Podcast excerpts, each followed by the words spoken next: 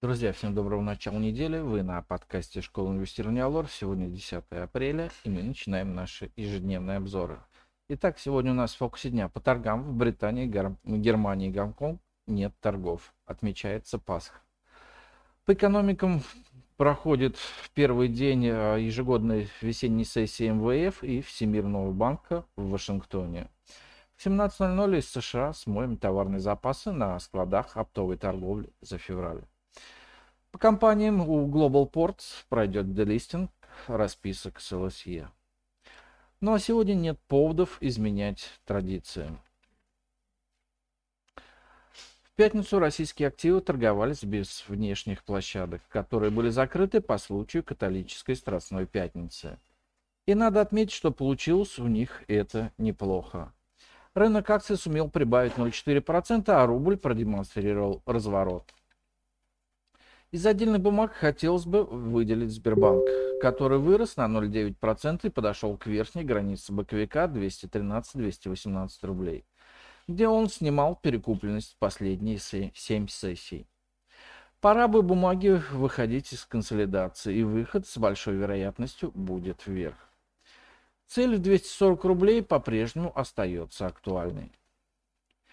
На 8,6% рванули вверх акции Совкомплота в ожидании 12 апреля, когда Совет директоров компании даст рекомендации по дивидендам. Если будет распределена половина прибыли, то дивидендная доходность бумаги составит около 6,6%. Но мы не исключаем, что менеджмент примет решение направить на дивиденды более половины прибыли. Пытается подрасти нефтянка. Сейчас спекулятивно наиболее интересно выглядит Лукойл. Но если компания вновь не обрадует акционеров дивидендами, то бумага рискует потерять инвестиционную привлекательность. Сегодня с утра нефть очень слабо снижается, торгуясь в районе 85 долларов за баррель. Потенциал движения к 90 долларам остается. Золото пока падает на 0,6% и вновь ушло под отметку 2000 долларов за тройскую унцию. Сценарий взлета котировок металла выше 200 откладывается до наступления очередной волны мировых страхов. С большой вероятностью акции золотодобытчиков, очень слабо реагировавшие на рост золота ранее, сегодня будут в числе аутсайдеров. Целом же индекс московской биржи продолжил консолидацию вокруг отметки 2500 пунктов. Сегодня понедельник, а в нынешнем году в подавляющем части случаев по понедельникам российский рынок акций растет, причем иногда довольно сильно.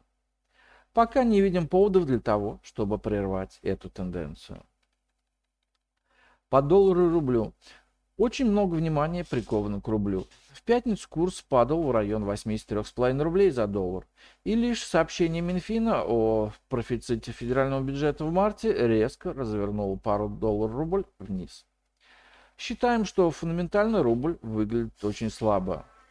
Динамика валютной пары будет зависеть во многом от спроса на валюту, в том числе со стороны нерезидентов, которым разрешено продавать свои российские активы. Технический рубль продолжает выглядеть перепроданным.